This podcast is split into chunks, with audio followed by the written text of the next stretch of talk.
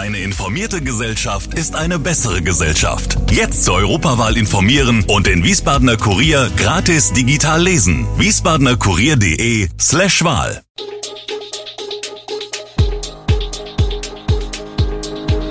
Gude, unser morgendliches News Update. Das Wichtigste aus Wiesbaden für Sie im Überblick.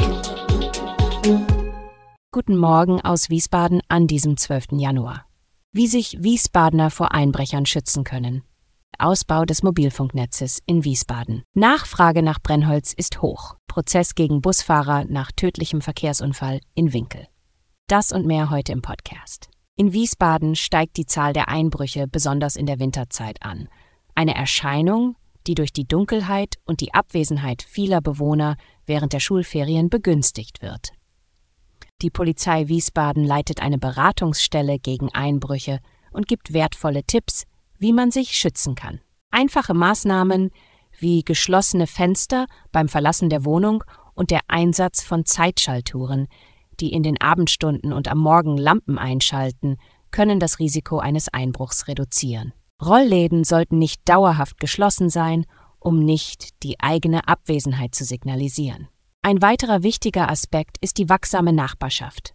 Nachbarn sollten informiert werden, wenn man für mehrere Tage verreist, damit sie regelmäßig am Haus vorbeischauen oder ihr Auto in der Einfahrt parken können. Überfüllte Briefkästen oder nicht weggeräumte Straßenabfälle können Einbrecher anlocken. Technische Maßnahmen wie Sicherheitsfenster und Türen werden zwar nicht staatlich bezuschusst, aber die Polizei gibt Empfehlungen für geeignete Betriebe. Trotz der Zunahme von Einbrüchen in der kalten Jahreszeit ist die Gesamtzahl der Einbrüche in Wiesbaden seit 2018 rückläufig, was möglicherweise auch auf die Aufklärungsarbeit der Polizei und die vermehrte Anwesenheit der Menschen im Homeoffice während der Pandemie zurückzuführen ist. Die Telekom hat ihr Mobilfunknetz in Wiesbaden weiter ausgebaut.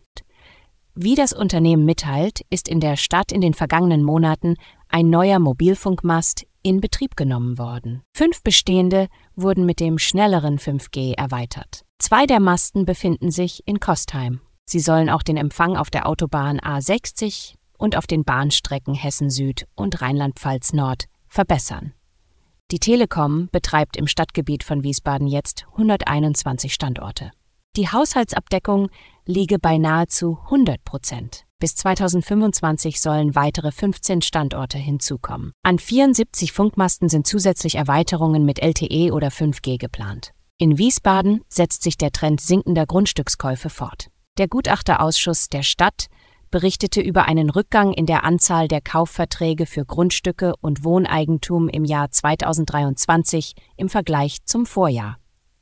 Während im Jahr 2022 noch 1876 Kaufverträge verzeichnet wurden, sank diese Zahl im Jahr 2023 auf 1692, was einem Rückgang von etwa 10 Prozent entspricht.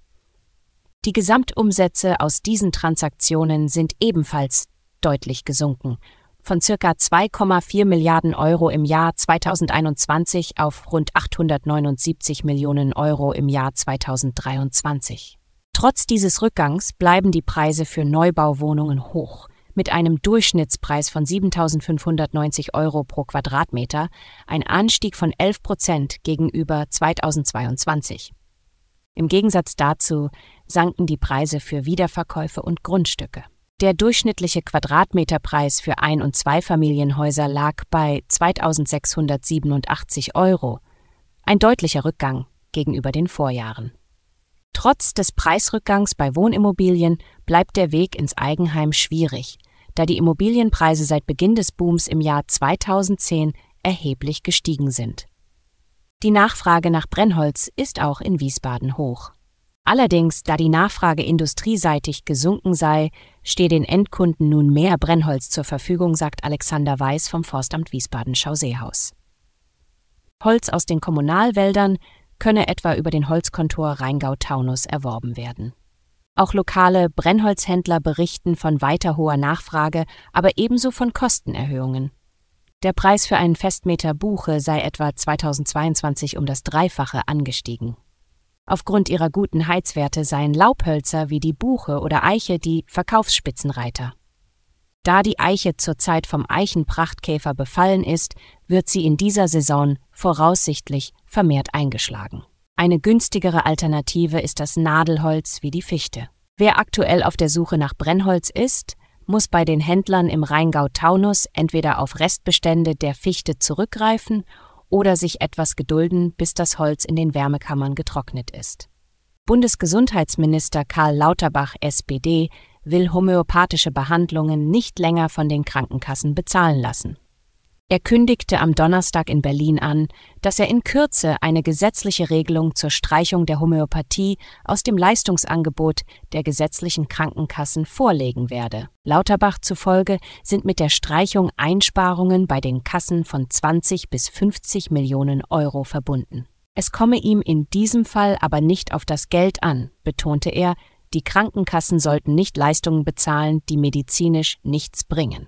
Homöopathie habe nach wissenschaftlichem Sachstand keinen medizinischen Nutzen, sagte Lauterbach. In der Homöopathie werden extrem verdünnte Stoffe in Form von Kügelchen, Globuli oder Tropfen verabreicht. Die Lehre des Homöopathiebegründers Samuel Hahnemann geht davon aus, dass damit die Selbstheilungskräfte des Körpers aktiviert werden. Der im Prozess um einen tödlichen Verkehrsunfall in Winkel angeklagte Busfahrer ist vom Amtsgericht Rüdesheim verurteilt worden. Das Gericht sah es als bewiesen an, dass der aus Pakistan stammende und seit zehn Jahren in Deutschland lebende Busfahrer den Unfall hätte verhindern müssen.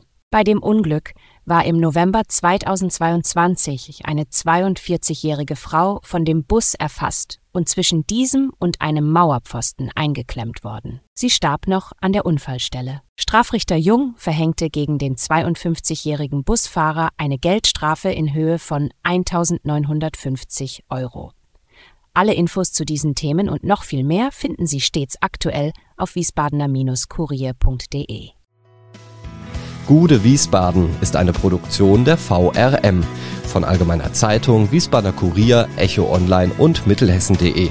Redaktion und Produktion die NewsmanagerInnen der VRM. Ihr erreicht uns per Mail an audio.vrm.de.